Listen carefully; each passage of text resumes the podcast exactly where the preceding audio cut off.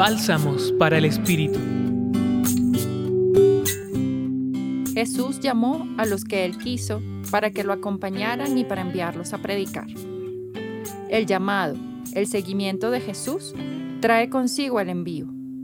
En la profunda relación con Él, que implica escuchar su palabra, contemplar sus acciones y la atenta conciencia de su presencia en nuestras vidas, podremos sentirnos movidos y urgidos a servir y a comprometernos con aquellas realidades de este mundo que necesitan de la acción amorosa, de la palabra asertiva, de la denuncia valiente y el testimonio significativo para poder transformarse y humanizarse.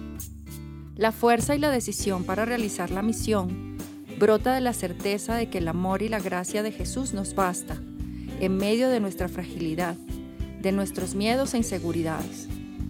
Él nos conoce y nos llama por nuestro nombre, ese que nos identifica, que en una palabra contiene lo que somos, lo que soñamos, aquello por lo que damos la vida cada día.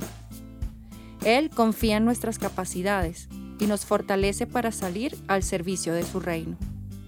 Estar y trabajar con Él, pues, requiere de nosotros una adhesión fundamental y una decisión estable de estar bajo su bandera de amor para que nuestra misión pueda superar los obstáculos y los cansancios del camino.